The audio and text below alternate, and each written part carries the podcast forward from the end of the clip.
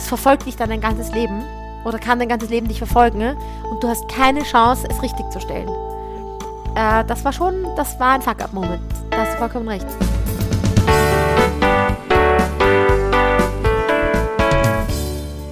Na, dann probieren wir das mal aus mit Podcasts.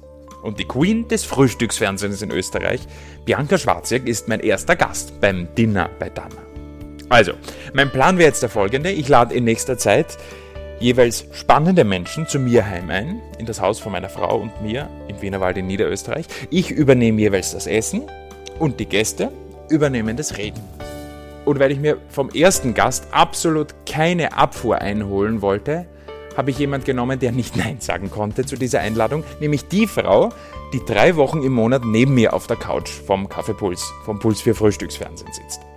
Wir plaudern in der nächsten Stunde also mit Bianca Schwarziak über unsere Liebe zum Fernsehen. Natürlich liebe ich das Fernsehen und natürlich lieben wir als Fernsehmenschen alle auch irgendwo die Bühne, sonst würden wir das nicht machen. Und über unsere gemeinsame Faszination von Radio dass das äußerlich einfach komplett wegfällt. Das heißt, wenn du die Leute ansprechen willst, dann machst du es einfach mit deiner Stimme. Dann machst du es mit einer Stimmung, die du aufbaust. Bianca Schwarziak erzählt über ihre Karriereplanung. Ich habe mir halt gedacht, ich würde halt gern Fernsehen machen. Und ich habe mir damals selber auch so eine Frist gegeben und habe gesagt, okay, wenn das innerhalb von, kann, ich weiß es nicht mehr, drei oder vier Monaten funktioniert, dann bleibe ich dabei. Und wenn nicht, dann konzentriere ich mich halt wieder auf mein Studium und, ähm, und mache halt äh, PR oder, oder, oder Printjournalismus, was halt auch so mein Gedanke war irgendwo. Und über das furchtbare erste Treffen mit ihrem einstigen großen Vorbild. Eine Riesenenttäuschung von einer Person, die ich so toll gefunden habe, die ich rhetorisch toll gefunden habe, die eine Ausstrahlung hatte. Und das fand ich so enttäuschend, dass vielleicht war das auch sehr prägend für mich, dass ich mir gedacht habe, so möchte ich nie werden. Und wir reden auch über das, was in ihrem so perfekt wirkenden Leben vielleicht fehlt. Wow, du kennst mich echt gut. Das ist, das ist echt schlimm. Äh, also, ich, ich glaube, dass. Oh Gott, Flo, bitte. Was ich nicht bedacht habe, wenn ich Bianca Schwarzek interviewe, ist, wie schwer es ist, jemandem öffentlich Fragen zu stellen, von dem man so wahnsinnig viele Details aus dem Leben kennt, wo man nicht weiß, ob sie das überhaupt öffentlich haben will. Drum habe ich auch beschlossen, Dinner bei Dana ist kein Interview, sondern ein Gespräch, wo immer uns das hinführt. Wir schneiden nichts, nicht einmal Räusperer kommen raus. Bianca Schwarziek und ich sitzen also auf unserer dunkelgrauen Couch im Wohnzimmer, da wo sie schon sehr oft war, nur nie mit einem Mikro vor dem Mund. Und das war schon ein bisschen weird. Findest du das eigentlich auch weird? das dass ich jetzt Fragen stelle? Komisch. Also meine erste Frage wäre folgende. Wusstest du, dass man dich ähm, um 3,59 Euro kaufen kann? Was? Ja. Auf Ebay. Auf Ebay. Und was gibt's Das wusstest du? Nein, aber was, ich habe mir gedacht, naja, sonst kann, ich meine, sonst Ja. stelle ich mich nirgends zum Verkauf bereit. ja- ich, ganz kurz, bevor wir über Ebay sprechen, ich finde es urkomisch, dass du mich interviewst. Ja. Aber ja, gut, ich auch. das ja, wird ja. großartig. Deswegen ähm, wäre die Frage eben 3,59. Ja, Eine billig. Autogrammkarte original signiert von dir, Wann? wo Von du wann? noch sehr jung warst. Wirklich? Ja. Gibt es um 3,59. okay. Ich bin Wer drauf kauft gekommen, sowas? weil ich jetzt ungefähr die ersten 400 Seiten, die man auf Google findet, ähm, wenn man Bianca Schwarzek eingibt, Oh durchgeschaut hat. Oh Gott. Äh, und ähm, ja, 3,59 nur, dass du es weißt. Okay, naja, also falls ich ein altes Foto von mir brauche, dann steige ich mit, oder? Es gibt übrigens auch Oh Gott, was gibt's noch? was ganz Orges von dir. Gott. Ich wusste nicht, dass du einmal Call-In-TV gemacht hast. Ja, das habe ich gehört. um Gottes Willen, Das wie ist ist das gekommen? Ähm, Das war hoffentlich ganz am Anfang. Das war ganz, ganz am Anfang. Ähm, das war, da bin ich, da bin ich nach Hause gekommen mit äh, meinem damaligen Freund, der nicht mehr mein Freund ist. Ja. Und, ähm, und damals stand eben, äh, gab es dieses, ähm, haben wir im Teletext damals noch nachgeschaut. Kennst du das noch? Teletext? Ja, ja. ja. Na, Ja. sowas wie ein altes Internet So fürs jung Fernsehen. bin ich auch wieder nicht. Ja. Und, ähm, und damals haben wir, haben wir nachgeschaut, was es, was es spielt. Und da stand Moderatoren gesucht. Und der hat sich das damals aufgeschrieben und dann habe ich mich dort ähm, beworben und angerufen. Und dann habe ich wirklich ein paar Monate Call-In gemacht. Und das war so meine erste Fernseherfahrung. Und über den Job habe ich dann meinen ersten richtigen Fernsehjob bekommen. Ich meine, der andere war auch ein Fernsehjob, aber die Produktionsfirma, für die ich dann gearbeitet habe, saß im Nebenbüro von diesem Call-In. Das war für das vierte übrigens. In Deutschland, oder? Es Weil war du hast für- sehr deutsch geklungen. Ja, es war Ja. für, ja, natürlich. 0137 und die anderen. weißt du die Nummer noch? Äh, nein, weiß ich nicht mehr. Das ist echt, also das ist jetzt her ähm, 14 Jahre. Und das war, muss man auch sagen, noch zu einer Zeit, als es noch nicht äh, so verrufen war. Also das war irgendwie ja ganz lustig. Anstrengend, aber lustig. Wir haben besser bezahlt als jetzt, Den. Ausschnitt, den ich gesehen habe. Gott, hast du ähm, einen Ausschnitt gesehen? ja. Oh Gott! ähm, ja, man hat dich, gef- also die Ja. Überschrift war Bianca Schwarzenegger barfuß. Und du hast barfuß moderiert und ähm, Ball gespielt und ein deutsches Fußballdress angehabt. das war dann zur Weltmeisterschaft in Deutschland. Ist ein guter Tipp, glaube ich, ja. Aber die war doch viel später. Das muss gewesen sein 2006. 2003. 2006 war WM in Deutschland. Nein, dann war es nicht WM in Deutschland. Aber vielleicht habe ich ein deutsches Dress angehabt, weil Deutschland es war ein deutscher Fan. Äh, 2000 Sender. ja, da. Ähm, ja, mittlerweile wüsste ich, dass man nicht mehr barfuß im Studio gehen darf. Ist das so? Ja, das ist, hast du es nicht gewusst? Nein, das wurde. Ja, ich Ja? wurde mal beim Topmodel-Dreh darauf aufmerksam gemacht, da, weil ich immer bloß für sich herumgegangen bin, dass ich das nicht darf aus irgendwelchen Film-, Fernsehrechtlichen, falls was passiert, Auflagen. Ah ja, spannend. Darf man nicht. Bloß So, jetzt sind wir schon bei Topmodel, da wollten wir eigentlich gar nicht. also gut. ich wollte eigentlich ja. ganz am Anfang Ja, ja, okay, beginnen. gut. Wir beginnen am Anfang. Weil ich habe ja das große Vergnügen, jemals, äh, einmal schon gehabt, äh, deine Eltern ähm, kennenzulernen. Erzähl mehrmals? mal, ja schon mehrmals, aber so richtig intensiv ähm, Ja. in Kroatien auch. Und da warst du nämlich nicht einmal in Kroatien, Ich aber weiß, ich ja, mit ja. meiner Family und deine Eltern auch. Ähm, wer sind deine Eltern? Also, ähm, wie viel darf ich denn jetzt erzählen? Oder wie viel soll ich erzählen? Also gut. Gibt's was, was du nicht erzählen darfst? Aus familiären Gründen? Oder? Also ich telefoniere kurz. Nein, ähm, also meine Mama ähm, ist die Daniela und mein Papa ist der Herbert, äh, die Dana und der Herbie. Ähm, die, ähm, Gott, total komisch, die Frage hat mich noch nie jemand gestellt, wer sind deine Eltern? Aber ich finde das total spannend. Na, Findest du nicht? urspannend. Weil ich meine, die prägen dich. Vor allem, ich weiß ja, dass die dich auch geprägt haben. Ja, ich war Ja, schon bisschen, ja. ja, total. Nein, ähm, ich habe ein super cooles Verhältnis zu meinen Eltern. Ähm, sie sind relativ jung, also für meine Verhältnisse. Also für meine Verhältnisse, wenn ich ein Kind noch bekommen sollte, wäre ich nicht mehr ganz so jung.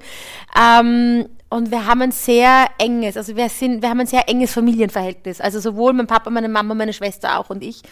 Ähm, meine Mama ist, ähm, ist äh, Psychotherapeutin und ähm, ist in Pension, aber hat nach wie vor Patienten, ähm, die super belesen, kommt eigentlich ähm, aus Kroatien, hat italienische Vorfahren ähm, und mit der kann man viel übers Leben reden und diskutieren. Also wenn ich irgendwie so Herzensangelegenheiten habe oder wenn ich irgendwie so Zuspruch brauche oder dann ist meine Mama einfach immer da. Also die ist halt einfach so, mit der kann ich halt irgendwie über alles reden. Also die ist so, die weiß einfach immer, was, was sie sagen muss irgendwie. Das ist so. Manchmal kommen dann oder in meiner Jugend oder so war es dann so, dass sie dann mit ihren, dann hat sie so Psychotherapie-Sachen erzählt und habe ich gesagt, bitte nicht den Psychoscheiß. Ja. Mittlerweile schätze ich das total, weil sie halt ein unfassbares Wissen hat, was das alles betrifft und ein ganz warmherziger und, und unfassbar lieber kleiner Mensch ist. Also, Der einen tollen Karottenkuchen machen kann. Ja. Dieser kleine Mensch. ja, der kleine Mensch und sie dich, liebt dich heißt. Ja, ja, danke. Das weißt du eh, ja, oder? Ja, ja, ja. Also der Florian Ich kriege Danner. auch jedes Jahr zu Silvester kurz vor Mitternacht eine SMS von ihr. Das ist das Lustigste.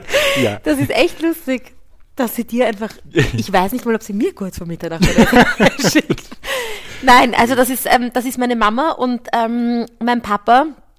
Mit dem habe ich eine sehr enge Verbindung, weil in der Zeit, in der ich ähm, Leistungssport gemacht habe und viel Leichtathletik gemacht habe, hat mich mein Papa fast jedes Wochenende auf Wettkämpfe begleitet und ist mit mir quer durch Österreich gefahren zu allen möglichen Wettkämpfen. Und ähm, ich glaube, dass uns das schon sehr geprägt hat. Also diese, diese Tochter-Vater-Zeit einfach, die wir da halt ähm, zusammen verbracht haben. Ähm, und mein Papa hat eine Druckerei ähm, und ist ähm, wann immer ich irgendwie Jobfragen habe oder irgendwie finanzielle Fragen oder Finanzierungsgeschichten oder so, dann gehe ich zu ihm. Also nicht, weil er es bezahlt. Toller Kreditgeber. sondern weil ich ihn einfach wahnsinnig schätze in dem, was er gemacht hat und in dem, was er einfach geschaffen hat und äh, mir einfach sein Rat extremst wichtig ist. Und ich glaube einfach prinzipiell, dass, also ich glaube, dass, dass man oft erst später drauf kommt, wie wichtig Eltern eigentlich wirklich sind und wie prägend die sind und wie, wie ehrlich und ernst sie es mit allem meinen, was sie tun. Weil, also ja, ich habe meine besten Freundinnen und meine besten Freunde und das ist nett und schön und ich vertraue ihnen. Aber ich glaube, dass die Ehrlichkeit, die man von Eltern bekommt, mit keiner Ehrlichkeit gleichzusetzen ist. Also vielleicht dann mit einem Mann oder mit einer Frau, das kann ich nicht sagen, weil so lange war ich noch nie mit jemandem zusammen. Aber ähm, ich liebe meine Eltern schon sehr. Dein Papa hat dich also herumkutschiert. Ja. Meine Mama hat mich nämlich auch immer herumkutschiert von einem Auftritt damals, wie ich in einer Band gespielt habe. Ja, ja, Ja. Und ich weiß aber heute, dass ich habe heute fast ein bisschen ein schlechtes Gewissen ihr gegenüber, weil ich weiß, wie viel Zeit sie da geopfert hat. Ja. Ist das bei dir auch so gewesen? Also Hat dein Papa das immer äh, gern getan? Weil ich weiß von meiner Mutter heute, Ja. dass sie es nicht immer gern getan hat. Siehst Aber sie du, hat's getan, die Frage, widerspruchslos. Die Frage habe ich mir noch nie gestellt. Ähm, ich glaube schon, dass er das gerne gemacht hat. Also ich glaube schon, dass es für ihn auch so eine Vater-Tochter-Zeit war. Also er hätte mich ja nicht führen müssen, glaube ich. Kann mich jetzt nicht mehr so genau erinnern, schon ein paar Jahrzehnte. Nein, ähm, ja, wahrscheinlich hat's, war, war es viel Zeit. Ich glaube, dass es auch so, ich glaube, glaubst du nicht auch, dass es für Eltern oft so eine Stolzsache ist? Also, dass sie ja dann auch irgendwo stolz sind auf ihre Weil es Kinder. in dem Fall halt um Leistungs Ja, äh, gegangen ist ja. und natürlich oder auch um das eher- Musik oder Mhm. ich glaube, dass es schon so eine so eine Stolzsache halt einfach ist. Ich, Mhm. ich, ich, ja, ich habe mir das, also die Frage habe ich mir noch nicht gestellt, aber das werde ich den Papi fragen. Ich sehe ihn morgen. ich ihn fragen, du, wie war das Ja, eigentlich? das schneiden wir dann ein. Ja. Ja, Du warst also Leichtathletin. ja, Was hast du in dieser Zeit fürs Leben gelernt? ähm, ausdauernd zu sein und an meine Grenzen zu gehen. Wie alt warst du da? Ähm, zwischen 12 und 19. Ähm, also ausdauernd zu sein, an Grenzen zu gehen und wenn man etwas will, einfach zu wissen, dass man es auch schaffen kann, wenn man einfach dran bleibt. Ich glaube, deswegen bin ich auch manchmal so eine richtige Lästwanze bei Menschen, wenn ich irgendwie wirklich was will, aber dann weiß ich, man kann es irgendwo schaffen. Das war sicher eine der schönsten und prägendsten Zeiten in meinem Leben. Warum wolltest du das überhaupt machen? Ich fand's, ich bin bei irgendeinem Lauf mitgelaufen, bei irgendeinem, ir- es war irgend so ein Feuerwehrfest oder was auch immer und da war so ein Lauf und ich bin mitgelaufen und war irgendwie schneller als die Burschen in meinem Alter. Und dann hat mich ein Trainer angesprochen und meine Mutter hat mich halt gleich weggezogen, weil sie sich gedacht hat, oh was ist das mir, was ist das für ein Mann, was der? Und der hat dann aber nicht locker gelassen und hat dann irgendwie ähm, bei der Schule, der war, er hat auch in der Schule, glaube ich, unterrichtet, wo ich war oder so. Und dann sind wir, ähm, dann bin ich mal zu diesem Training gegangen. Es hat mir einfach total getaugt. Warum ich es gemacht habe, ich habe mich immer schon gerne bewegt und irgendwie war es dann so, ich wollte irgendwie gut sein und es war ein Ausgleich und ich bin lustigerweise letztes Jahr im Sommer, seit langem, also sicher seit 15 Jahren oder so, oder 10 Jahren, bin ich bei dem Sportplatz vorbeigefahren, wo ich trainiert habe und ähm, bin, bin dann dort abgebogen und bin eine Runde auf diesem Platz, also auf dieser Laufbahn gegangen und ich habe Tränen in den Augen gehabt. Du kennst ja auch ganz viele Wettkampfsportstätten in ganz Österreich, Ganz Österreich, also Stadien ja. von ja, innen und ja, so. Ja, ja, Und das ist wirklich für mich, das, also, ich bin jetzt nicht so mega nah am Wasser gebaut, aber das rührt mich zu Tränen. Auch wie wir mal in der Südstadt waren und dort gedreht haben, Ja. da habe ich ja dann auch kurz rausgeschaut. Ich habe auch in der Südstadt trainiert und das ist, ähm, das sind so intensive Erinnerungen, dass ich, ähm, das möchte ich auf gar keinen Fall missen. Und es ist nach wie vor schön, wenn ich irgendwo ein Stadion sehe, wo ich weiß, dass ich mal Kapfenberg war zum Beispiel ein schönes Stadion, das Waldstadion. Mhm. Oder Google, Google-Stadion, Linz, ist auch ganz toll. Richtig, nicht zu verwechseln mit der Schuch Suchmaschine. Ja, aber das, das ist noch mit U geschrieben. Ja, Das ja. stimmt, ja, das stimmt. Du sprichst da deine Zeit im Sacré-Cœur auch an, Ja. in Pressbaum, Ja. weil du ja in Tulnerbach aufgewachsen Ja. bist, in Niederösterreich, also Ja. Wiener Speckgürtel. Ja. Ähm, und du bist eine der wenigen, die wahnsinnig gern über die Schulzeit reden Ja. oder die Schulzeit Ja. Sehr cool gefunden haben. Warum? Ich fand die Schule total cool. Ich, ich finde prinzipiell, dass diese Zeit zwischen 12 und 18, 19 oder 11, ich fand einfach diese, diese Zeit so cool. Wahrscheinlich habe ich auch so viel positive Erfahrungen gemacht. Es war der Sport, es war die Beziehung mit meinen Eltern, es war diese Schule, die einfach, heute würde man sagen, die einfach ausschaut wie Hogwarts, weißt du, die einfach so in einem Wald gelegen hat und wo ich einfach, weiß ich nicht, wo man urviel Sport machen konnte und es war einfach eine coole Zeit. Ich habe die Schule, ich bin wirklich gerne in die Schule gegangen. Richtig gern. Ich war auch wirklich traurig, als es vorbei war. Also ich war wirklich traurig und dachte, bitte nicht. Das Leben. Warst du denn, ich habe mir ja. immer gedacht, so jemand wie du war doch sicher die beliebteste, äh, das beliebteste Mädel an der ganzen Schule. Ähm, also ich glaube, ich war nicht unbeliebt, aber ich, es hat immer Menschen gegeben, die mich einfach nicht gemocht haben. Also, ich meine, ich weiß jetzt nicht, wie es in den Beliebtheitsrankings ausgeschaut hat. Die gab's, ja? Gab's ja. das bei euch auch? Die, die gab's? Ja, ja, ja. Wirklich? Ja, da gab's so, da wurden, so in der Unterstufe war das noch, da wurden auf so kleine Zetteln die Namen draufgeschrieben von den Mädels. Und dann mussten die anderen alle Die Nummern Mädels dazu. untereinander oder nein, die nein, Burschen die Burschen über haben die? das die Mädels gemacht. Ja, gut, ich meine. Ja. Okay. Da habe ich ganz okay abgeschnitten. okay. Nein, ich war, also ich würde jetzt nicht sagen, dass ich der Schulliebling war, aber ich habe äh, es, es, es gibt halt so ein paar stark, also man sagt ja immer so, das Erste, was einem einfällt, sind die stärksten Erinnerungen oder mhm. mit den, aber da gab es zum Beispiel mal, da muss ich so 16 oder so gewesen sein und bei uns musste man immer ins Internat rübergehen in der Pause, weil da gab es ein Buffet und da konnte man Sachen kaufen, so Wurstsemmeln und Obst und was. Aber du warst nicht im Internat? Nein. Nein. Ähm, und im Internat gab es aber mhm. diese ganzen Essenssachen mhm. oder wenn man Nachmittagsunterricht hatte, konnte man ähm, dort halt auch Mittag essen. Und ich kann mich nur erinnern, wie, wie toll ich das immer gefunden habe, da drüber zu gehen in der Pause. Also ich habe immer schon gern mit Menschen Zeit verbracht, weil ich fand nichts cooler, über diesen Gang zu gehen und jeden zu grüßen. ich habe mir gedacht, wie cool ist das? Und wenn du dann ein paar Jahre in der Schule bist, dann kennst du halt alle, die über dir sind, alle, die unter dir sind. Das fand ich halt total cool. Ja, ich habe die Zeit echt, ich habe es wirklich geil. Ich bin so gern in die Schule gegangen. Und du warst dann auch in Australien. Genau. Wie war das? Auch urcool. Ich kann das nur, ich kann nur Positives über diese Zeit sagen. Also ich wollte immer in. Hast du da gelernt in Australien oder? Was meinst du mit oder gelernt? das Leben genossen? Beides. Beides. Also, diplomatischen Antworten ist das sehr ist unsympathisch. Nein, ich wollte unbedingt ins Ausland gehen und es gab äh, oder es gibt die Möglichkeit, dass wenn man im Sacré-Cœur ist, kann man ein kann man ein Schuljahr oder ein halbes Jahr ähm, oder ein Semester ähm, in einem anderen äh, Sacré-Cœur auf der Welt machen. Man muss halt einfach nur schauen, wo, wie, muss das halt organisieren. Und ich wollte total gerne Amerika machen zuerst. Ähm, und dann habe ich mir, dann habe ich irgendwie von so vielen Leuten erfahren, die Amerika waren. Und dann habe ich mir gedacht, na gut, das will ich nicht machen, ich will was Außergewöhnlicheres machen. Und dann habe ich von diesem Sacré-Cœur erfahren in Melbourne. Und dann habe ich gedacht, okay, Australien ist total cool. Und meine Mutter, glaube ich, hat einen Herzinfarkt bekommen, weil ich war 17. Und bin dann eben für ein Semester nach ähm, Australien gegangen, ähm, in Sacré-Cœur. Und ähm, fand halt mega spannend. Ich meine, ich war jetzt keine Streberin im Sinne von, dass ich halt die ganze Zeit gelernt habe, äh, nicht hier und auch nicht dort.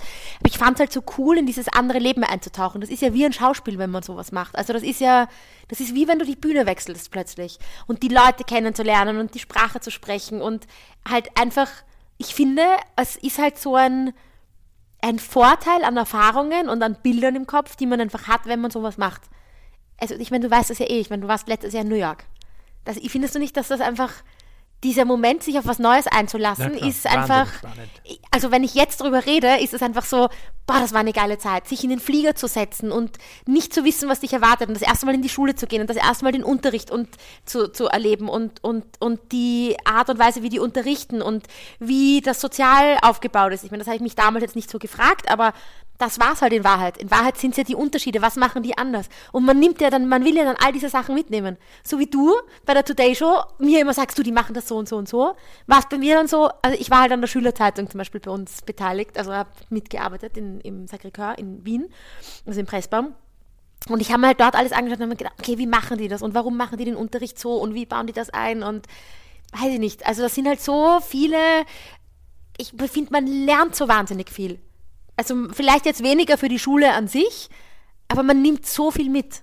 Und ich glaube, dass Menschen, die Auslandssemester machen, die viel reisen, die ähm, Praktikas machen, die ähm, äh, Austauschprogramme machen, egal ob im Beruf, in der Schule oder in der Uni, ich glaube, dass die einfach einen, ja, dass die einfach einen Vorsprung an Erfahrungen haben. Ich finde das mega cool. Und du hast ja auch heute noch Freunde oder zumindest eine Freundin, mit der du wirklich stark verbunden bist ja, von dieser Zeit. Ja, Bianca Bernardi. Ähm, war eigentlich, war ein halbes Jahr bevor ich nach Australien gegangen bin in Österreich, aber nicht bei mir, also war bei einer anderen äh, Schülerin.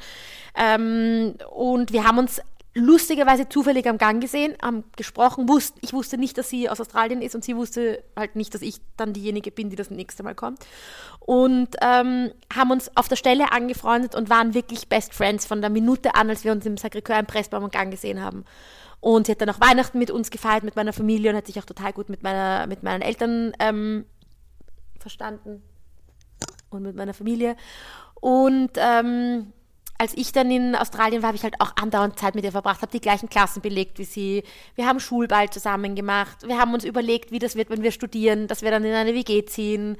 Und wir haben uns halt dann auch nach der Schule und nach dieser großen Trennung, weil das war dann ganz schrecklich, als wir uns dann nicht mehr gesehen haben, damals noch extremst viel Briefe geschrieben. Also es gab zwar wohl schon Internet, aber nicht so, dass man es, weißt du, 96, 97 war das jetzt noch nicht so E-Mail nicht wirklich. nicht wirklich, ja. Und wir haben uns Briefe, seitenlange Briefe geschrieben, wo wir uns erzählt haben, was in unserem Leben passiert.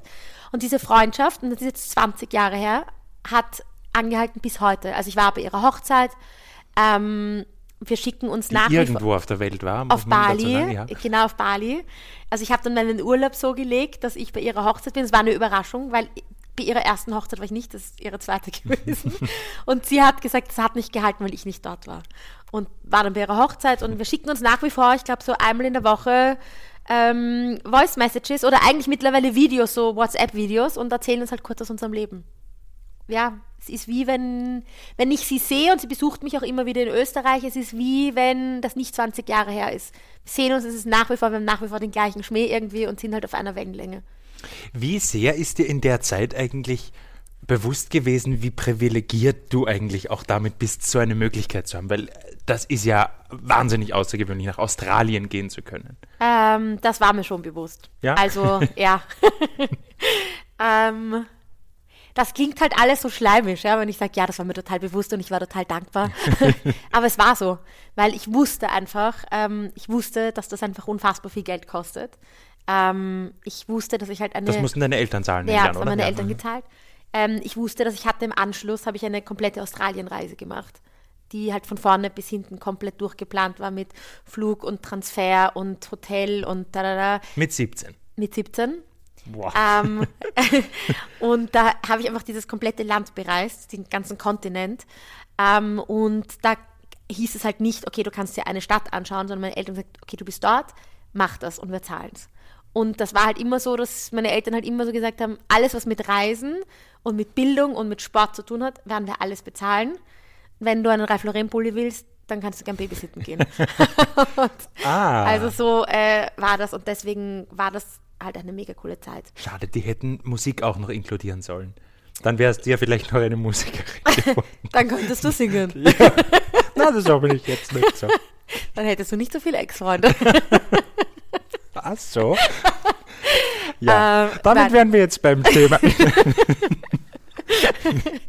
ähm, nein, es war mir, es war mir schon bewusst. Ich habe, also ich habe damals irgendwie so das Jahr davor dann ähm, auch so Ferialjobs gemacht und alles auf die Seite gelegt, auch so Babysittergeld und so, dass ich halt auch mein Geld habe. Und ich habe aber von meinen Eltern damals auch eine, ähm, eine Visakarte mitbekommen. So eine Open Limit Visakarte. ja, Äh, ich habe sie also es war verwendet. dann der ein oder andere Ralf Lauren Pulli doch dabei. Nein, gar nicht, aber es war, es war halt eine mega coole Zeit. Also das war einfach, also mit 17 sowas zu machen, ist schon spannend. Also ich, ich glaube einfach, dass Menschen, die sowas machen, einfach ähm, sehr offen sind, sehr offen, was Menschen betrifft und, und ich würde es jedem empfehlen. Also jeder, der, jeder, wirklich jeder, der irgendwie ein Kind hat und man das überlegt, würde ich sagen, bitte unbedingt machen, wenn das irgendwie möglich ist. Das ist einfach cool. Wir haben jetzt dann schon, also es ist dann dazwischen mal ein Publizistik- und Psychologiestudium Ja, gekommen ja, und so. ja. Wir haben dann schon ein bisschen auch über den ersten Job dann beim Call in TV Ja, 01379 irgend sowas geredet. Wie ist es dann weitergegangen? Ich glaube, es hat dann eigentlich begonnen bei, bei Super RTL, so im, Genau. Ja, ich will jetzt Call in TV nicht runter machen, aber im echten so Fernsehen. quasi. Also ich habe diese, ich habe Call-In eben gemacht und das war ein paar Monate und das wurde dann relativ schnell. ich weiß nicht mehr, ob es abgestellt wurde oder ich habe mir halt gedacht, ich würde halt gern Fernsehen machen. Und ich habe mir damals selber auch so eine Frist gegeben und habe gesagt, okay, wenn das innerhalb von, kann, ich weiß es nicht mehr, drei oder vier Monaten funktioniert, dann bleibe ich dabei und wenn nicht, dann konzentriere ich mich halt wieder auf mein Studium und, ähm, und mache halt äh, PR oder, oder, oder Printjournalismus, was halt auch so mein Gedanke war irgendwo. Und ähm, neben dem Office, wo das damals, wo die Produktionsfirma gesessen ist, die das Call-In gemacht hat, saß eine Produktionsfirma, die unter anderem für Super RTL ähm, produziert hat. Und ähm, ich habe dann Bewerbung, ich habe so ein Video aufgenommen, schrecklich, also ganz, ganz schrecklich, habe das noch. Das, das habe ich leider nicht gefunden. Ja, Gott sei Dank, weil das ist wirklich ja. ganz schlimm. Und äh, habe so ein Bewerbungsvideo gemacht und halt und habe halt wirklich an alle Fernsehstationen und Produktionsfirmen geschrieben. Und ähm, irgendwie hat sich kaum jemand gemeldet und dann habe ich mir schon gedacht, na gut, dann soll das einfach nicht sein, weil ich bin offensichtlich echt schlecht. und habe lustigerweise in der Passage damals, das ist dieser Club in Wien, ja. ähm, bei, Danke, dass du mir das erklärst. Ja. ja. Ähm, da war irgendein Event und bei dem Event habe ich den gesehen von dieser Produktionsfirma und habe zu ihm gesagt, du übrigens, ich habe gerade ein, äh, ein Demo-Tape gemacht und äh, ich wollte euch das einfach mal geben, falls ihr eine Moderatorin sucht. Und er so, das ist lustig, dass du das sagst. Wir machen gerade eine Sendung für Super RTL, eine Kindersendung, bring uns das doch vorbei. Und ich war halt total aufgeregt und habe es ihm am nächsten Tag echt vorbeigebracht und habe dann ein Casting gemacht und noch eins und noch eins und äh, habe dann diesen Job bekommen und habe dann Kinderfernsehen gemacht. Super ja. RTL war dann, ich, ich habe gelesen, W24. Ja, das Sat 1 Österreich ja. ist dann gekommen. Dazwischen irgendwann mal Krone Hit auch. Ja, Warum dann Radio? Krone Hit ganz lange sogar. Also während ich Frühstücksfer äh, während ich äh, Kinderfernsehen gemacht habe, habe ich mir irgendwie gedacht, irgendwie würde mich Radio auch total interessieren. Und habe so eine Radioausbildung damals gemacht bei Radio Max. Mhm. Mhm. Dem Einkaufsradio. Dem Einkaufsradio mhm. von Biller, Bieber, Merkur und so. Und ähm, fand das auch total nett, weil man dort echt viel gelernt hat. Äh, und dann ich, war das aber total blöd, weil dann habe ich diesen Job, äh, diese Kinderfernsehgeschichte eben gemacht. Und das war damals in Wiener Neustadt. Das war einfach voll blöd zum Fahren. Und außerdem habe ich mir auch gedacht, ich meine, ich hatte dort nicht unterschrieben, dass ich dort ewig bleiben muss. Und mir dachte, okay, dann probiere ich es doch mal bei Krone Hit. Und habe denen dort halt ein kleines Demo gemacht und äh, denen geschickt. Und eben gesagt, ja, klingt super. Ähm, ja, und dann habe ich irgendwie zwei Monate später bei Krone Hit begonnen zu arbeiten. Ich war Damals dort relativ. Krone Hit Radio, glaube ich, oder? Ja, ja, ja, ja, Krone Hit da Radio. Da war noch nichts mit meiste Musik und so, glaube ich, oder? Ah, ich weiß nicht. Ich war, ich glaube, acht Jahre oder so. Ich war lange. Also Krone Hit habe ich lange gemacht. Das ja. ist jetzt so was ganz typisches Schwarzjährigsches. Ja. Du hast eigentlich schon Fernsehen gehabt, einen Job, den wahnsinnig viele ja. gern gehabt hätten. Und du hast dir einfach gedacht, ach, für Radio würde ich auch gern machen, machen wir das doch an dazu. Das ist schon ja. sehr typisch du, oder? Wieso? Was naja, willst du sagen? Na, ja, vieles, vieles gleichzeitig machen. Ja, alles auskosten. Ja, ich wollte es irgendwie ja, probieren. Ja, so kann man es auch sehen. Ja. ja. also alles auskosten und da kommt dann halt schon noch so ein konservativer Sicherheitsmensch raus, dass ich mir gedacht habe, Radio kann ich auch machen, wenn ich älter bin. Damals warst du wie alt? 21? Äh, 26, 26 oder so. Okay. Mhm. Ähm, ja, ich fand es einfach total spannend und ich, ich finde schon, dass man beim Fernsehen ähm, man wird von vielen schon reduziert als das, was sie einfach sehen. Und ich fand es einfach beim Radio spannend, dass du einfach, dass das äußerlich einfach komplett wegfällt. Das heißt, wenn du die Leute ansprechen willst, dann machst du es einfach mit deiner Stimme. Dann machst du es mit einer Stimmung, die du aufbaust. Und das fällt halt irgendwo weg. Natürlich liebe ich das Fernsehen und natürlich lieben wir als Fernsehmenschen alle auch irgendwo die Bühne, sonst würden wir das nicht machen. Aber ich finde schon, dass es, ähm, ich finde, Radio hat halt schon eine Faszination für mich gehabt irgendwo. Auch dieses mit Musik und dass man bei den Leuten bei so vielen ähm, Aktivitäten irgendwo dabei ist, egal ob sie im Auto sitzen oder ob sie am Handy Radio hören oder ob sie zu Hause sind oder ob das in einem Geschäft läuft oder so. Das fand ich schon noch spannend. Jetzt hast du auch gesagt, wenn man im Fernsehen moderiert, wird man ja oft auch darauf reduziert, was man ja. darstellt. Was stellst du denn da? Für mich oder für die anderen? da ja, gibt es ja verschiedene ja. Sichtweisen. ähm, also ich, ich versuche, also für mich jetzt, versuch, ich versuche authentisch zu sein. Also ich versuche schon die, die, Person zu sein, die ich bin und mich da nicht zu verstellen. Ähm, aber ich glaube schon, dass man, also ich habe einen sehr coolen, wir, muss ich sagen, lieber Herr Danner, wir haben einen sehr coolen Coach, das ist die Silke Christmann. Ein Coach aus Deutschland, die wir viel zu selten haben und von der ich finde, wir wahnsinnig viel lernen. Ja. Die auch sowas ist wie unsere Mentorin irgendwo, oder? Und die hat mal zu mir gesagt, also, ähm, dass es Frauen, wenn sie gut ausschauen, ähm, doppelt so schwer haben wie ein Mann, der gut ausschaut. Und ich glaube, dass das ein Problem ist im Fernsehen, dass du halt reduziert wirst als jetzt nicht mehr so, als ich noch, weiß ich nicht, unter 30 war oder 30 war, aber es war immer so dieses, ah, Frau, jung, schaut gut aus. Ah, deswegen ist sie im Fernsehen. Und ich, und das glaube ich war, also das war für mich so das Schwierigste, immer so zu sagen, ich will nicht darauf reduziert werden, dass ich im Fernsehen bin und Moderatorin bin und lange Haare habe und gut ausschaue. Sondern ich wollte, dass die Leute das gut finden, was ich mache. Also das, weißt du, also so, dass es, und das hat sie eben, unser Coach hat dann immer irgendwie so gesagt, so dieses, okay, es ist okay, Ecken und Kanten zu haben, es ist okay, Fehler zu machen, weil nur so wird man irgendwie zu der Person, die dann auch als Person eigens dastehen kann. Du hast dieses Wort authentisch äh, Mhm. schon benutzt. Ähm, war das für dich eigentlich eine bewusste Entscheidung? Du bist ja jemand, der sehr offen über vieles erzählt, auch Ja. auf Sendung. Also Ja. für mich war das, als wir miteinander zu moderieren begonnen haben, doch, äh, ich will nicht sagen überfordernd, aber überraschend, dass du wahnsinnig von dir erzählt hast und ich wo ich aus den Nachrichten gekommen bin, sowieso noch weniger. Ja. So irgendwie so, ja, ich moderiere jetzt den Beitrag an, aber ich musste jetzt nichts Persönliches dazu Mhm. sagen, bitte. War das für dich eine bewusste Entscheidung, das zu tun? Mm. Weil damit wird man halt auch sehr angreifbar. Man wird angreifbar, aber ich finde, dass man dadurch auch authentisch ist. Und ich finde, man kann ja trotzdem noch immer entscheiden, was, was genau erzählt man oder was genau erzählt man nicht. Ich finde aber, dass man, ich finde eben, ich finde Moderatoren oder Menschen in der Öffentlichkeit dann spannend, wenn sie für mich ein, ein Bilder geben, wenn sie irgendwo, an, also angreifbar, nicht nur im negativen Sinn, sondern wenn sie, wenn sie greifbar dadurch werden. Und das wird man halt, wenn man ein bisschen was über diese Person weiß. Also ich akzeptiere auch die Entscheidung von Moderatoren, die sagen, sie wollen überhaupt nichts Privates erzählen. Ich finde es schön. Ich mache es gerne, weil ich finde auch, ich, also gerade beim Frühstücksfernsehen sitzen wir ja in der Früh im Wohnzimmer mit den Leuten. Also wir machen uns fertig, während die Leute Zähne putzen. Oder wir sind ja irgendwie part of the family. Wir sind irgendwie ein Teil von denen zu Hause. Und ich finde, dann können sie auch gern, ich meine, natürlich wissen die Leute, dass ich gern Skifahren gehe. Also das ist so, oder dass ich Bad Gastein liebe. Oder ja, ich würde jetzt auch nicht über eine großartige Trennung oder über einen Todesfall oder so berichten. Aber an sich lasse ich die Leute schon gern daran teilhaben. Ja. Stört, Bewusst. stört dich das oder was? Ja, massiv. Bitte, wenn wir das jetzt einstellen könnten. Ähm, Nein, ich, ja, ich habe da wahnsinnig viel von dir gelernt und ich glaube, dass ich mich da auch ein bisschen verändert habe deswegen. Ja, ja. Aber, also ich glaube, in Café Puls hat das vor dir noch nie jemand so intensiv gemacht wie du. Ja, das kann sein, ja. Das habe ich so gar nicht bedacht. Ich habe mir das nicht überlegt, sondern für mich war es einfach so. Ich, wie gesagt, ich finde einfach, dass man so austauschbar ist, wenn man perfekt ist. Also man ist so austauschbar, wenn man perfekt aussieht und wenn man perfekt moderiert und wenn man perfekt nichts über sein Privatleben erzählt. Ich muss nicht jedem Fotos von meinem Schlafzimmer zeigen.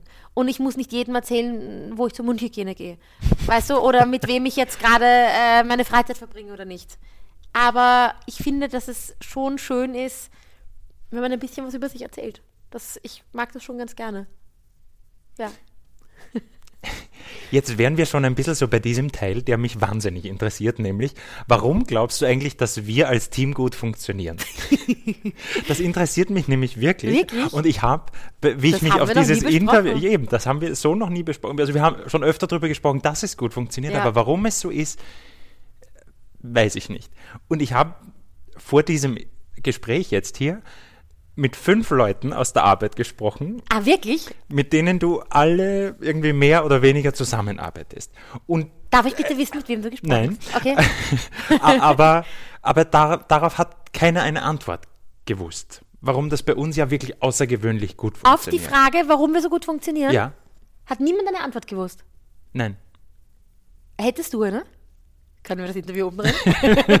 Nein, ich, ich, ich, ich nein. Ich glaube, ich weiß es. Und ich glaube, ich habe mir diese Frage auch schon gestellt. Ja, Darf ich? do it. Also, also ich weiß auch nicht, ob das jetzt, also ob das jetzt die Antwort ist, aber Gedanken halt. Ähm, Ich glaube, dass wir gut funktionieren, weil, tadam, erstens, weil wir uns schätzen. ne? Also ich glaube, dass ich so, ich habe so meine Punkte, wo ich sage, dass der Flo ist urgut darin, da kann ich was von ihm lernen. Und ich finde zum Beispiel, du machst einfach mega gute Interviews. Ich finde, wenn du Politik-Sachen machst, dann kann ich das einfach lernen, wie du das, wie du die Sachen vorbereitest und so. Also du bist einfach so, du bist extremst akribisch in allem, wie du es machst. Und ich bin halt eher so ein Luftikus. Und ich glaube, dass wir gegenseitig einfach voneinander was lernen können. Und ich glaube, dass diese Unterschiede, die vielleicht in einer Beziehung nicht funktionieren, beim Arbeiten aber gut funktionieren. Weißt du?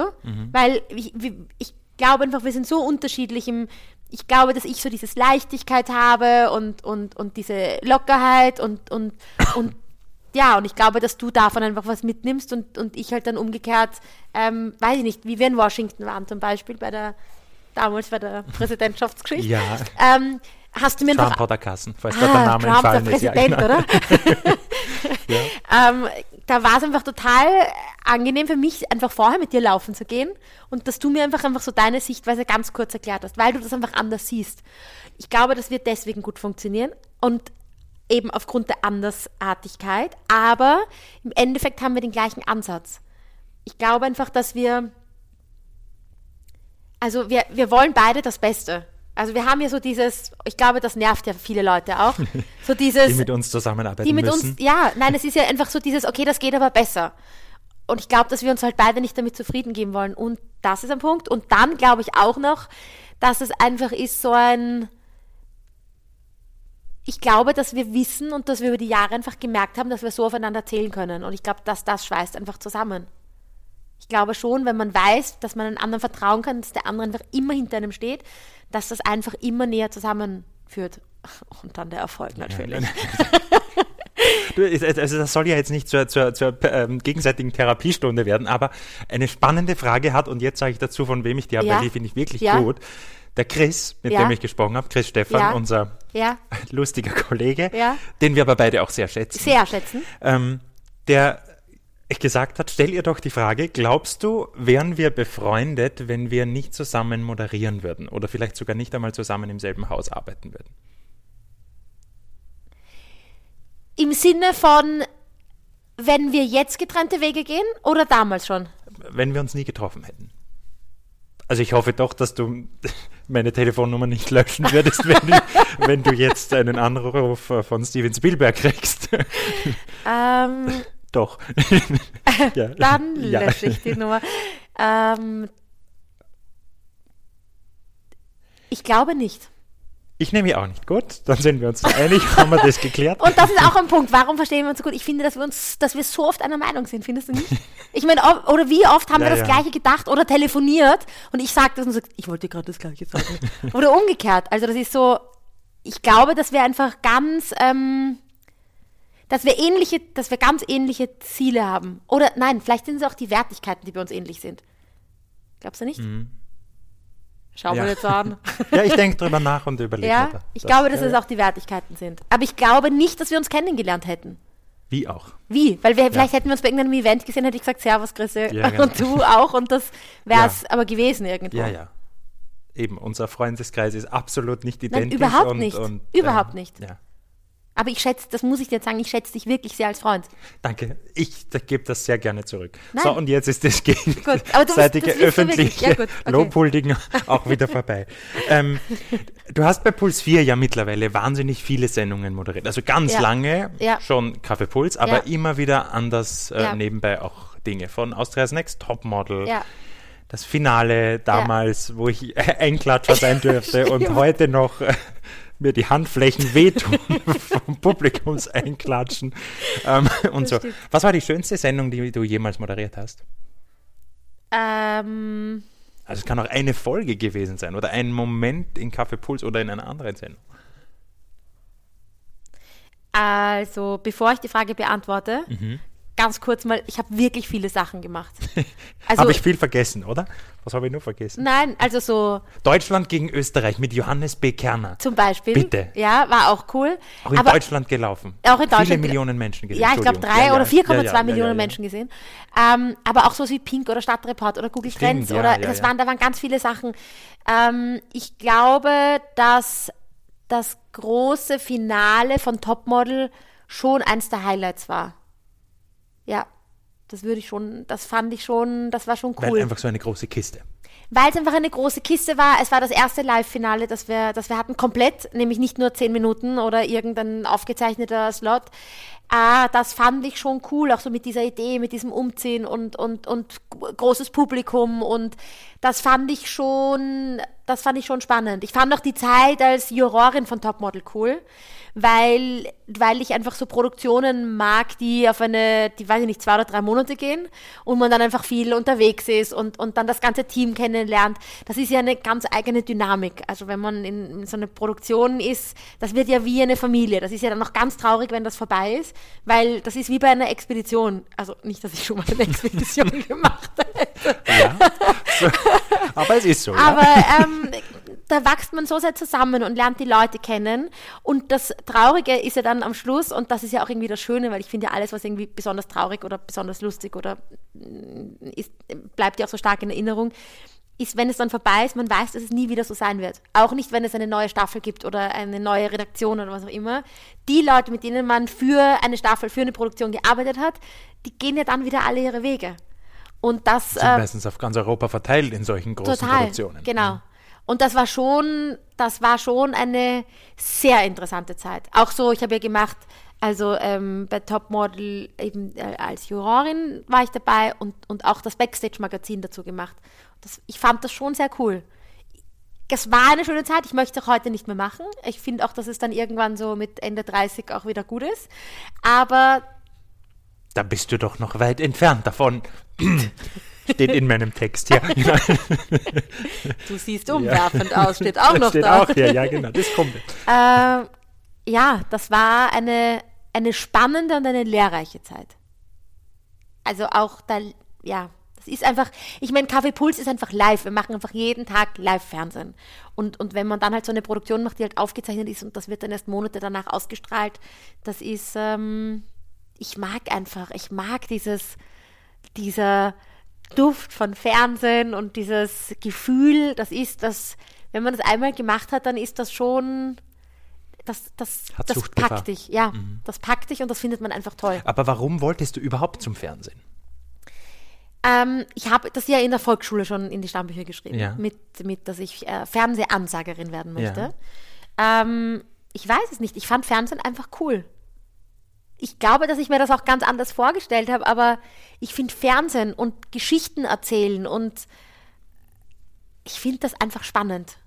Ich finde es spannend, dass man Ideen hat und die umsetzt und sich überlegt, wie man etwas präsentiert und welche, wenn ich allein denke an die Sachen, die wir gemacht haben, also weiß ich nicht, an die Projekte, die wir uns überlegt haben, an die Momente, wo wir beide irgendwie müde oder genervt oder was auch immer sind und dann anfangen zu reden, so wie letztens und dann sagen wir, ah, jetzt ist das Feuer wieder da, im Sinne von, ah, jetzt kommen die, Die Ideen, Ideen wieder. raus, ja. Das ist einfach cool. Und ich finde, das ist, wo kann man sowas cooler machen als im Fernsehen? Äh, Ich finde das, ich liebe Fernsehen einfach. Ich gehe auch gerne in den Sender, auch wenn es manchmal nervt. naja, es, das, das ist Ja, um, um natürlich. 3 Uhr früh ist das manchmal ja, verständlich wahrscheinlich. Aber an sich finde ich es. Ich denke mir das immer wieder, wenn ich ins Studio gehe, also wenn du schon im Studio bist, weil ich zu spät komme oder umgekehrt, ähm, wenn ich dort hingehe und dann diese, wenn da steht, sind wir im Studio 2 oder 1? Oder A oder B? Oder wie heißt das bei uns? ich glaube? Studio 2 steht da auf der Tür. Ich weiß nur, dass es ein so weißes blind Schild sind wir eigentlich, dass wir da nicht hinschauen, ja? Aber ich liebe das, wenn ich dort hingehe und dann steht dort groß Studio drauf. Ich finde das einfach, Welche Zahl ist dir also hörbar ist mir vollkommen egal. Aber das ist schon, ich finde, dass es schon ein cooler Job ist. Ich Mhm. mache gerne Fernsehen. Hattest du Vorbilder? Beim Fernsehen. Ja. Ähm, ich hatte ein Vorbild, ähm, den Namen kann ich jetzt und werde ich jetzt nicht nennen. Was Ähm, soll ich Ihnen sagen? Nein. Die fand ich, äh, also sie fand ich ganz, ganz toll und ähm, habe sie dann mal ganz am Anfang meiner Fernsehkarriere darauf angesprochen bei einem Event. Und die Person hat mich von oben, also von oben bis unten irgendwie gemustert und hat nur gesagt, aha, und hat sich umgedreht. Und das fand ich so enttäuschend, Eine dass ich mir gedacht oder? eine Ja. Riesenenttäuschung von einer Person, die ich so toll gefunden habe, die ich rhetorisch toll gefunden habe, die eine Ausstrahlung hatte. Und das fand ich so enttäuschend, dass vielleicht war das auch sehr prägend für mich, dass ich mir gedacht habe, so möchte ich nie werden. Ich habe mir gedacht, wenn, wann immer mich jemand fragt, wie das ist oder Tipps braucht, dann möchte ich mir, wenn es irgendwie geht, mir die Zeit nehmen. Oder zumindest freundlich sagen, dass ich keine Zeit habe. Aber das fand ich wirklich, mir hat das wehgetan. Das hat mir wirklich, das fand ich ganz traurig einfach. Und heute gibt es noch andere Vorbilder? ich fand die Zusammenarbeit, aber das ist halt unsere Sache gewesen, von Savannah Guthrie und Matt Lauer einfach ganz cool. Und finde auch ganz traurig, was da passiert ist, auch nicht wissend, was da wirklich war mit dieser Hashtag MeToo-Geschichte. Aber das würde ich schon sagen, so als Vorbild, Das sind zur Erklärung die- Moderatoren der Today Show, also der ersten großen ja, ähm, Der Morning Show im Fernsehen. Genau, der und der erfolgreichsten erfolgreichsten Ja, ja. auf der ganzen Mhm. Welt. Und ich fand einfach das Zusammenspiel von den beiden ganz toll, die Art und Weise, wie die moderieren. Also das ist halt so, und da geht es mir wahrscheinlich mehr um so Doppelmoderation, dass ich einfach sage, okay, das finde ich, das fand ich halt toll. Also die, wie oft haben wir uns Sachen geschickt von denen, Ja. oder? Und gesagt, so müssen wir das auch machen. Also die großartig. Also die, ja, das würde ich sagen, waren meine Vorbilder. Er ist jetzt nicht mehr dabei, aber die lustigerweise schaue ich mir seitdem auch nicht mehr so viele an. Schaust du noch viel? Weniger auch, ja. Schon, oder? Aber mit der Das ist Hoda ja kannst fast du. traurig jetzt. Ja. Aber die, die fand ich toll. Ähm, ansonsten habe ich vielleicht jetzt nicht mehr so viele ähm, Vorbilder. Vielleicht hatte ich sie früher, weil ich einfach glaube, dass man irgendwann eh selber seinen Weg findet und, und sich dann einfach irgendwo selber so seine Werte irgendwo so zurechtlegt und sagt, okay, so möchte ich sein oder das möchte ich machen. Wir haben jetzt über dein unfassbares Leben wahnsinnig viel gesprochen. Aha, Gott. Und über alles das, was, was du erreicht hast und Ja. so weiter. Ähm, ich glaube, viele Österreicher wissen, dass du wahnsinnig gerne Ski fährst, dass du jedes Wochenende entweder, ich sage immer, irgendwo am Jetset unterwegs bist, ja, zwischen Monaco, Mailand und Madrid. so ähnlich halt. Aber du hast schon nach außen hin ein sehr perfektes Leben. Ja, Findest du das auch? ja, finde ich schon. Okay, jetzt war es die sozial erwünschte Antwort. Nein, ähm, Dann, was fehlt dir im Leben? Wow, du kennst mich echt gut. Das ist, das ist echt schlimm. Äh, also, ich, ich glaube, dass. Oh Gott, Flo, bitte. ah ja, man kann das nicht schneiden, gell? Hast du Nein, man gesagt? kann das okay. nicht schneiden. Ähm, ich weiß, dass es, ich weiß, dass es so aussieht. Erstens mal ist nicht alles. Heißt das, was alles das Gold ist, glänzt? Alles das Irgendwie so, glänzt. ja. Du weißt, Ja, was ich ja. meine? Ähm, ich weiß, dass es, ich weiß, dass wir prinzipiell ein privilegiertes Leben haben. Eben, Hier. und das ist man sich ja Unfassbar. selbst auch nicht bewusst. Und ich bin da schon sehr dankbar. Ich bin da wirklich dankbar. Auch einfach, was ich, was ich machen konnte und meine Familie und, und auch mit unserem Job, das, das, ist, un, das ist einfach unglaublich. Ähm, das weiß ich. Aber es ist nicht alles perfekt. Es gibt genauso Momente, in denen man zweifelt und in denen man Angst hat und in denen man sich nicht aussieht und in denen einfach irgendwie gerade gar nichts funktioniert. Und mein Leben scheint vielleicht Vielleicht scheint es für viele perfekt. Viele Leute finden das wahrscheinlich auch wahnsinnig oberflächlich, aber ich glaube, die kennen mich ja dann auch nicht und wissen auch nicht, dass ich auch sehr bodenständig sein kann und gern Kasnocken esse. Aber, aber wenn du mich fragst, was Kasnocken ist bodenständig, ja. Auf der, der Alp. Nein. ähm, ich glaube, was mir schon fehlt, und das ist das erste Mal, dass ich das irgendwo sage, und das sage ich nur, weil du mich das fragst. Jetzt wartest du auch, was kommt, gell? ja, Keine Liebeserklärung an dich. ja. ähm, was mir schon fehlt wahrscheinlich ist eine Familie. Also, Also im, nicht im Sinne von jetzt Mama, Papa, Ja, sondern, ja. sondern eine eigene Familie ja. zu haben. Also ich wollte das ja irgendwie nie haben und es war immer irgendwie so meine Karriere und ich mache das und das ist schon so eine Sache, die ich mich manchmal einfach frage, wie wäre das, wenn ich eine Familie hätte? Ich glaube, dass ich das schon auch, ähm, ich glaube, dass das schon etwas ist, was einfach, was wahnsinnig bereichernd ist. Aber das hat einfach eben, das hat einfach bis jetzt nicht ähm, gepasst. Aber das glaube ich, also wenn du mich fragst, was fehlt, Es ist jetzt nicht so, dass ich jetzt einschlafe und mir denke, oh Gott, ich hätte gerne eine Familie. Aber es ist etwas, das ich. Es würde mir ja auch viel von der Freiheit nehmen, die ich ja total gewohnt bin, weil ich werde jetzt 38 und lebe halt alleine und finde das ja auch toll. Das gibt dir wahnsinnig viel Freiheit im, was tue ich, wo mache ich was, flieg dorthin, mach das, treff die und die Leute. Das ist cool. Aber ich glaube schon, dass es auch schön wäre zu sagen, das ist irgendwie so ein Wendepunkt und dann geht man vielleicht auch in eine andere Richtung.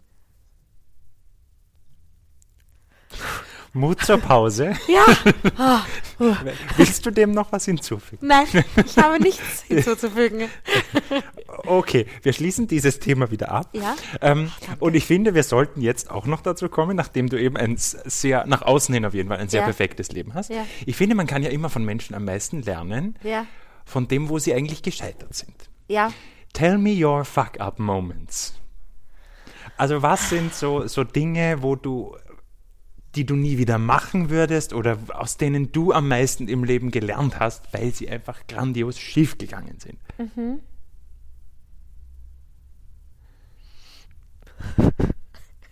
Wie lange darf ich nachdenken? Na, du darfst lang noch. Ne? Okay, gut. Fällt dir irgendwas ein? Wir sind gleich zurück nach deiner kurzen Werbeunterbrechung. Ähm, weißt du, was das Lustige ist, wenn du mich so eine Frage fragst? Dann würde ich dir jetzt urgerne wie aus der Pistole geschossen sagen, das, das, das, das, das.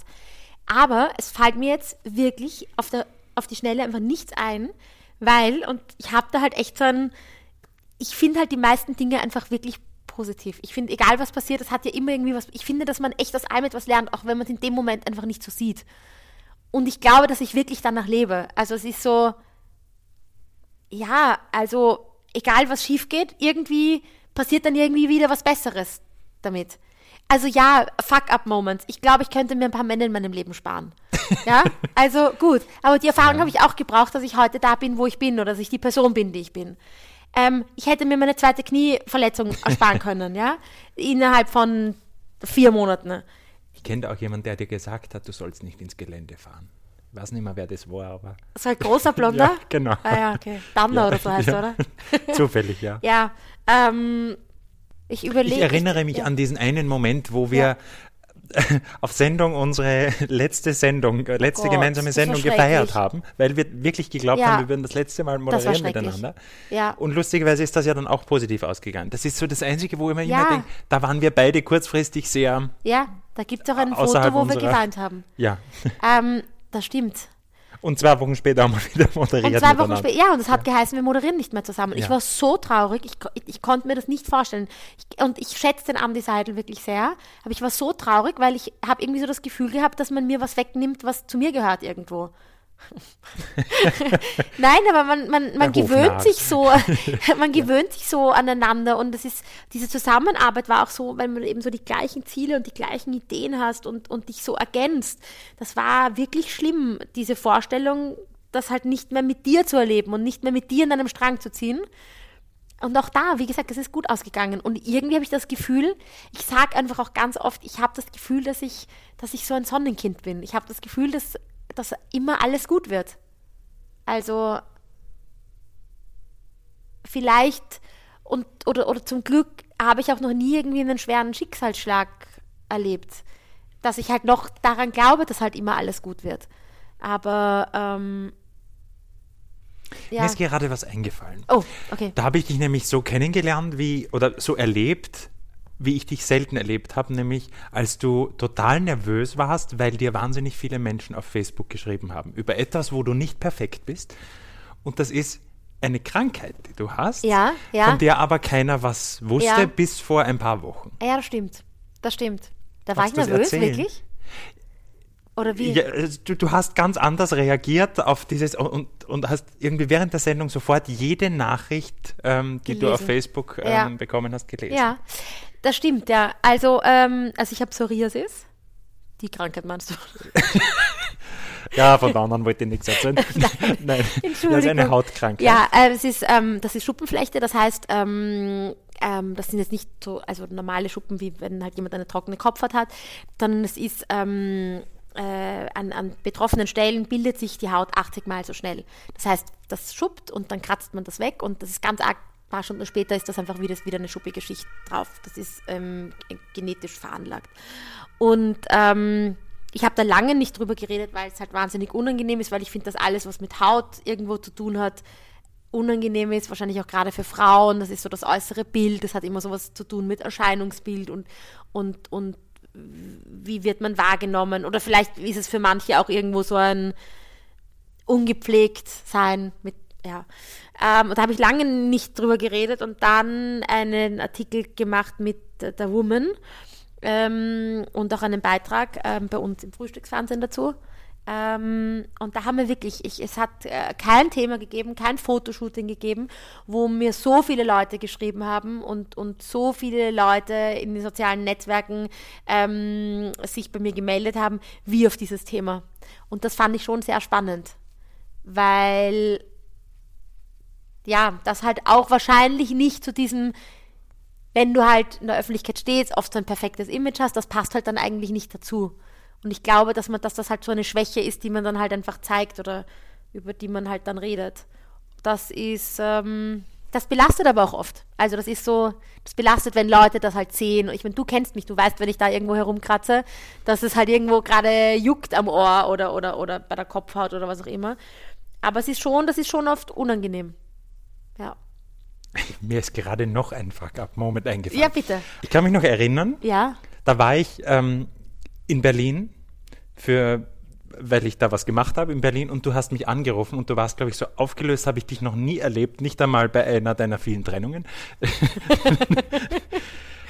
weil du an dem Morgen auf Sendung etwas gesagt hast, Ah, wo ja. es dann sogar Todesdrohungen gegeben hat. Ja, das stimmt. Ja, aber weißt du, was das Lustige ist? Dass ich mich, dass ich das letztens jemandem erzählen wollte und es nicht mehr perfekt sagen konnte.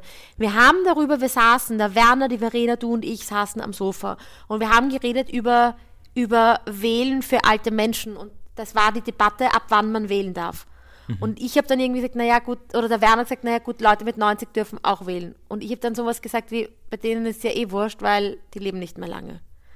Und ich habe das nicht böse gemeint, nicht auf alte Menschen sollen sterben, sondern mein äh, Gedanke war, oder Gedanke, es war einfach dahergesagt, war einfach nur, okay, die, die äh, alte Menschen wählen, ähm, aber erleben das ja dann gar nicht mehr in einer vollen Legislaturperiode mit. Zumindest nicht so wie ein 16-Jähriger. Nicht wie ein da ist es wahrscheinlich um, 16-Jähriger. um Wählen, Wählen von sehr jungen da Menschen ist es, gegangen. darum Ja, ist es ja. Und es war ein, un, es ist ein unfassbarer Shitstorm auf mich hereingebrochen, von wegen, dass ich gesagt habe, alte Menschen sterben ja eh. Und ich habe mir dann einfach gedacht, ja, es war nicht richtig, was ich gesagt habe. Das, das, das hat mir einfach auch leid getan. Ich wollte niemanden verletzen. Ne? Aber ähm, ich habe mir einfach auch gedacht, das ist schon arg, wie man verurteilt wird, wenn man in der Öffentlichkeit sowas sagt oder im Fernsehen. Weil vielleicht was in einem Freundeskreis, an einer Stammtischrunde hätten die Leute über sowas gelacht. Oder halt gesagt, oh, ja, stimmt, oder was auch immer. Und so wird man einfach zerrissen.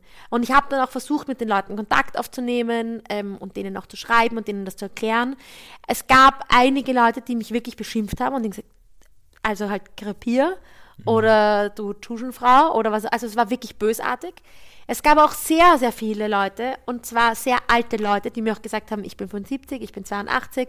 Sie fanden das urlustig, was ich gesagt habe oder ähm, ich soll mir daraus nichts machen.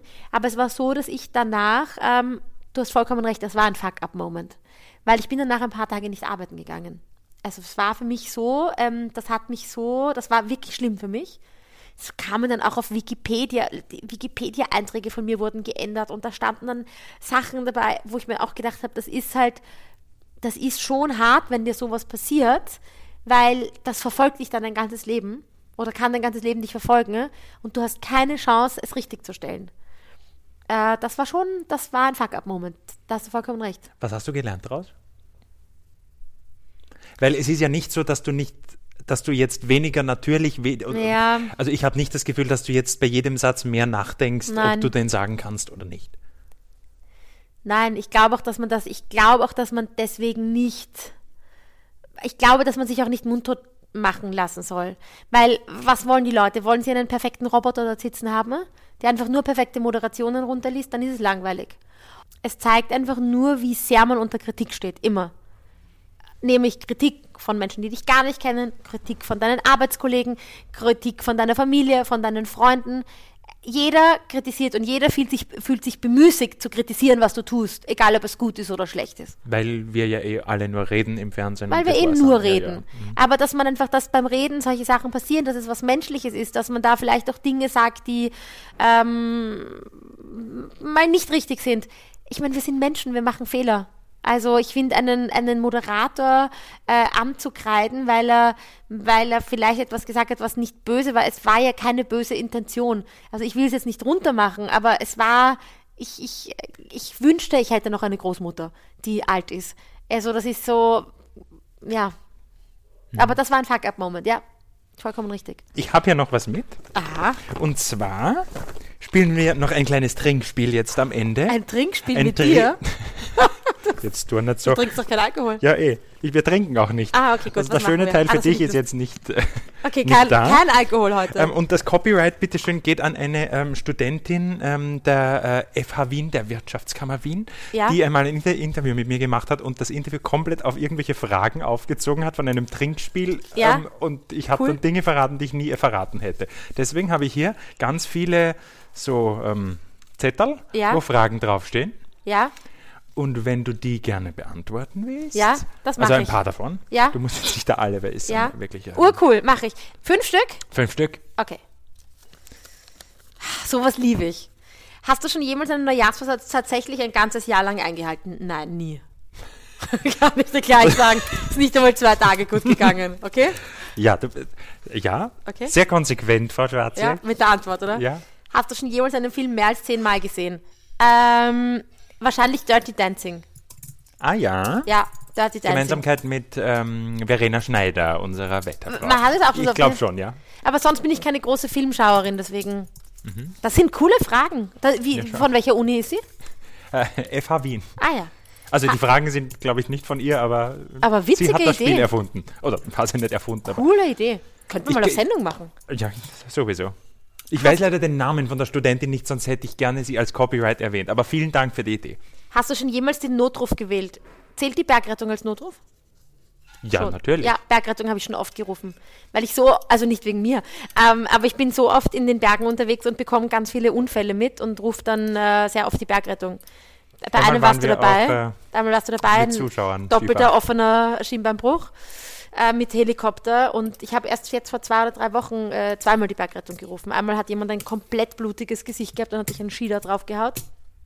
Und einmal auch ein Heli, auch ein Beinbruch. Du oder so. bist aber immer unbeteiligt gewesen an den Unfällen. Immer unbeteiligt. Aber mich wundert es immer, dass niemand stehen bleibt bei diesen Unfällen. Mich wundert es, dass die Leute einfach vorbeifahren. Hm. Ja. Ich glaube, manche nerv ich auch, weil ich immer frage, aber andere Geschichte. Ja. Hoffentlich nicht die bei der Bergrettung. Jetzt ruft die Schwarze wieder. Hast du schon jemals etwas gesagt oder geschrieben, das du heute bereust? Hast du schon jemals etwas gesagt oder geschrieben, das du heute bereust? Ich bereue nichts. Ähm, Gut, dieses Buch von Bianca Schwarzjäger als Autobiografie erscheint in Kürze. Ich, ähm, ich würde es bereuen, wenn ich wüsste, dass ich jemanden damit verletzt habe. Aber wenn ich jetzt so dran denke, würde ich nicht sagen, dass ich irgendwas bereue.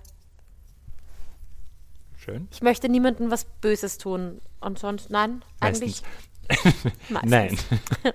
Außer jemand ist ganz bösartig. Nein, dann auch nicht natürlich. Oh, schau, ich habe zwei genommen. Achso, ja, gut. Okay. Wir sind bei Nummer 5. Ja.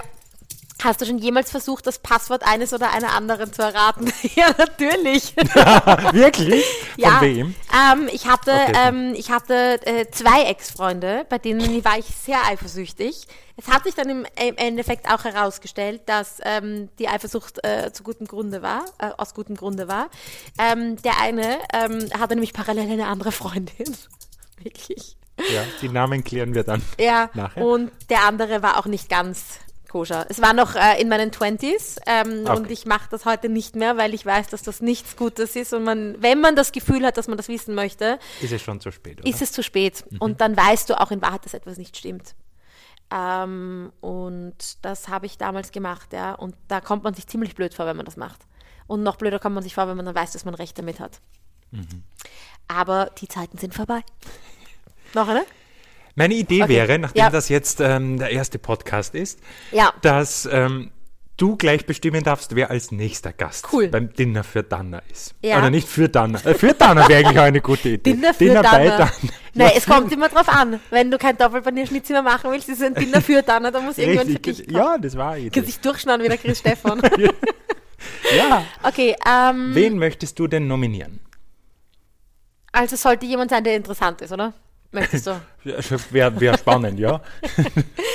ähm, gut, dann würde ich, ähm, okay, also ich würde dir einen, Sag nicht Barack Obama jetzt ich oder würde so. Ja. ähm, sagen, bitte, also, und es muss einen persönlichen Kontakt zu der Person geben. ja, weil du musst mir das Interview organisieren. organisieren. Okay. nicht- Also dann ähm, würde ich dir einen sehr guten Freund ähm, äh, empfehlen, den Mhm. ich sehr, sehr spannend finde und den ich vor vielen Jahren in Bad Gastein kennengelernt habe. Ähm, es ist nicht der Chef der Bergrettung. Genau. Na, aber da hätte ich die Nummer gehabt. Weißt ähm, es ist äh, Paul Rontheimer, äh, der Chefreporter der Bild-Zeitung, den ich vor Jahren kennengelernt habe beim Skifahren ähm, in meinem Lieblingshotel im Hotel Regina, ähm, der als Praktikant begonnen hat und äh, mittlerweile die ganzen Krisenberichterstattungen von vor Ort macht und äh, auch äh, ein Buch geschrieben hat gerade. Ähm, Über die- Sebastian Kurz, Über die Sebastian erste Kurz, Bio. die erste Bio. Und der eine ganz coole Berliner Schnauze hat. Also der ist schon so, der sagt halt so, was er denkt und der ist auch, also das hat man ja eh auch mitbekommen, der ist ja dann auch so, der geht ja schon noch auf Konfrontation und ist einfach ein, ein, ein cooler Kerl, der viel zu erzählen hat, der, der viel erlebt hat und der ein Feuer in sich tragt, was seinen Beruf äh, betrifft, wie ich selten bei jemandem erlebt habe. Und den Paul würde ich dir gerne ans Herz legen. Und du kannst ihn vielleicht ja sogar in Bad Gastein treffen. Genau, ja. Und dann koche ich in Bad Gastein am Skilift für ihn. Richtig. Ja. Genau so habe ich mir das Na, vorgestellt. der soll sein, sein Buddy Sebastian Kurz wieder mal besuchen und dann. Äh, ja, sehr cool. Ja. Frau Schwarzig, ich danke Ihnen für dieses Gespräch. ja. Danke Ihnen, Herr Danner. Wow, das Baby ist jetzt also geboren. Das war Folge 1 vom Dinner bei Danner, heute mit Bianca Schwarziak. Ich freue mich extrem über Feedback auf dieses Gespräch und über jede Bewertung, zum Beispiel auf iTunes, auf Google Play, auf Stitcher oder wo immer Sie gerade dieses Podcast hören. Das nächste Dinner bei Danner gibt es dann in ungefähr zwei Wochen. Das wäre zumindest jetzt einmal mein Plan. Mit dem Gast, den Bianca Schwarziak gerade bestimmt hat, nämlich Bildchefreporter Paul Ronsheimer. Der war ja schon in Bagdad, Kabul, in Donetsk und hat von überall dort berichtet. Jetzt soll er mal in Wienerwald kommen. Also, danke fürs Podcast.